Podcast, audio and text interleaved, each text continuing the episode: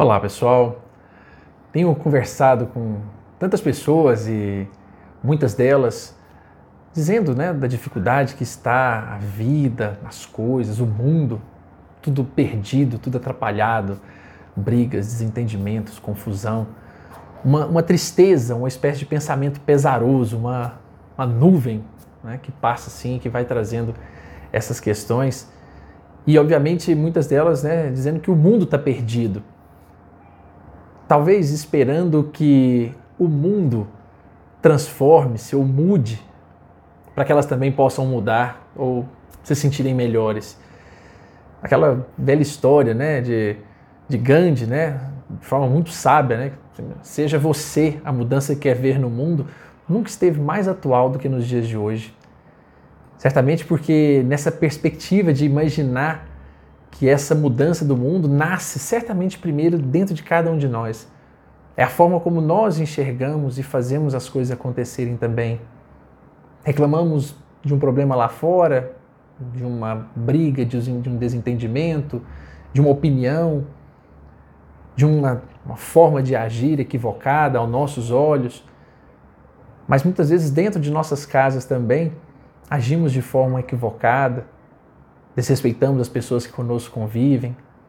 Então está muito mais de acordo com a forma como nós vemos o mundo do que como o mundo é de verdade. Está na maneira como nós encaramos uma mesma realidade. Há quem olhe a árvore de Natal e ache linda, bela, com todas as luzes, com todo o encanto. E há quem vá olhar aquela única lâmpadazinha que está queimada porque está acostumado a enxergar a vida sempre desse jeito. Então, os altos e baixos sempre vão haver, para todo lado. Nós sempre vamos ter cumes de momentos de alegria e também vamos ter depressões muito graves em nossas vidas pelas experiências que passamos. Mas o mais importante é que não queiramos que a vida se curve ao nosso jeito de ser. Não é só do jeito que eu quero, não é só momentos que eu espero que aconteçam comigo, porque se assim o fosse, dificilmente cresceríamos. Certamente as provas que escolheríamos para fazer na escola seriam somente as mais fáceis. As experiências, as pessoas que traríamos para perto de nós seriam apenas as pessoas agradáveis com quem gostamos de conviver. E nos esquecemos de que é exatamente os opostos, as provas difíceis, as pessoas difíceis, as circunstâncias difíceis é que nos fazem andar, mudar, transformar, por assim dizer. Então que aos poucos possamos aprender a não guardar conosco essa ideia vaidosa, orgulhosa, de que a vida deve ser ao meu jeito. A pessoa tem que me atender como eu quero. A pessoa tem que fazer a minha maneira. As pessoas ao meu redor têm que pensar como eu penso. Porque certamente assim a vida sempre vai ser difícil. Nunca terá ânimo suficiente, porque sempre vai ser complicada, custosa. E quando olhamos apenas esse aspecto ruim, negativo, difícil, acabamos que não temos oportunidade de ver também a vida, o céu, a saúde, as mensagens, o encanto das pessoas ao nosso redor.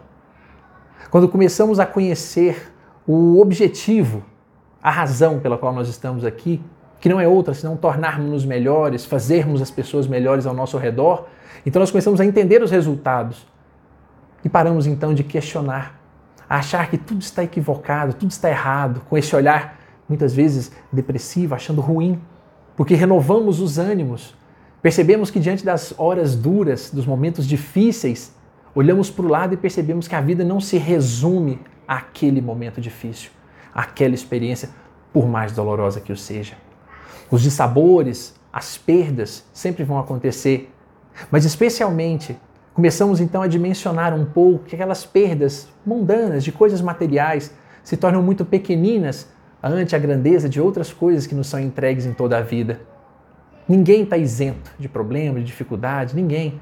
Dores no lar, problemas no trabalho de toda a ordem. Mas algo que me ensinaram que é extremamente valioso é de que quem me destrata, quem me maltrata, quem me prejudica, quem fala mal de mim, quem me ataca, quem me fere, esses é que ainda precisam aprender. São essas provavelmente crianças ainda, mas eu, Talvez tenha aprendido a não mais atacar, a não mais ferir, a não mais falar mal, a não mais destratar ninguém. E precisamos então separar a criança do adulto. E o mundo precisa de adultos. O que não pode faltar para manter o bom ânimo, a disposição, é exatamente essa entrega. Esse instante em que devotamos a alguém um gesto, uma palavra, um sorriso, uma entrega de algo oportuno, um presente, um carinho, uma oração, como assim o desejarmos? Porque isso vai resgatando em nós o desejo então de imaginar que se assim o fazemos por alguém, alguém também faz por nós, e nessa permuta nós vamos substituindo aquelas velhas reações nossas de desânimo, de tristeza, de desamparo, de achar que o mundo está todo errado. E vamos lembrando do grande, do bom e velho Guimarães Rosa, que já nos ensinava que viver é isso, viver é um rasgar-se e um remendar-se. Rasgar-se e remendar-se. Trocando aquelas velhos, velhos hábitos, trocando aquela velha atitude mental, a velha atitude, a forma de agir de antigamente, por uma nova proposta. Essa que já vem, inclusive, ensinada por Jesus de uma maneira muito mais sábia, quando já construía a ideia dizendo que não se remenda roupa velha, né? não se usa remendo novo em roupa velha, não se coloca vinho novo em odres velhos. Obviamente, aquele que contém precisa mudar. Se o que aprendemos hoje é novo, nos faz ser diferente, então também precisamos ser diferentes para receber essas novas ideias. Reforçando então, para darmos ânimo novo, para não nos deixarmos levar por essa atitude tristonha, que de olhar o mundo de uma maneira triste, procuremos levar uma palavra de ânimo. Procuremos dedicar a quem está ao nosso lado. Procuremos dar apoio ao trabalho, aos, às intenções, à maneira como a pessoa está do nosso redor. Fazendo assim, certamente nós vamos perceber que os problemas os mais graves se tornarão, obviamente, problemas solucionáveis, com os quais nós temos condição de conviver por mais duros que sejam. Eu deixo aqui a pequena, o pequeno exemplo da pequenina Morgana, garotinha miudinha, pequenininha, que conheci certa vez junto de seu pai. Estavam ambos nas ruas depois de terem tido problemas dos mais graves em vida. A mãezinha dela havia falecido e eles, no decorrer do tempo, foram perdendo absolutamente tudo. Não tinham mais onde morar, não tinham mais onde estar e não tinham apoio de nem familiares, de amigos, de ninguém.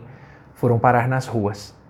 E certo dia, esse pai aos prantos, chorando amargamente por tudo que havia acontecido, olhando para os lados e nos confessando o tamanho de sua tristeza, o tamanho de sua falta de perspectiva, a pequenina Morgana, no meio da conversa, olha para ele e diz: Papai, você não perdeu tudo. Eu não estou aqui? Papai, você não perdeu tudo. Eu estou aqui. É a hora que nós precisamos lembrar de que há adultos e há crianças. E certamente os adultos não estão apenas na idade, mas na maneira do proceder. Possamos levar bom ânimo e de alguma forma permitirmos-nos também ouvir mensagens e carinho de bom ânimo. Um abraço a todos.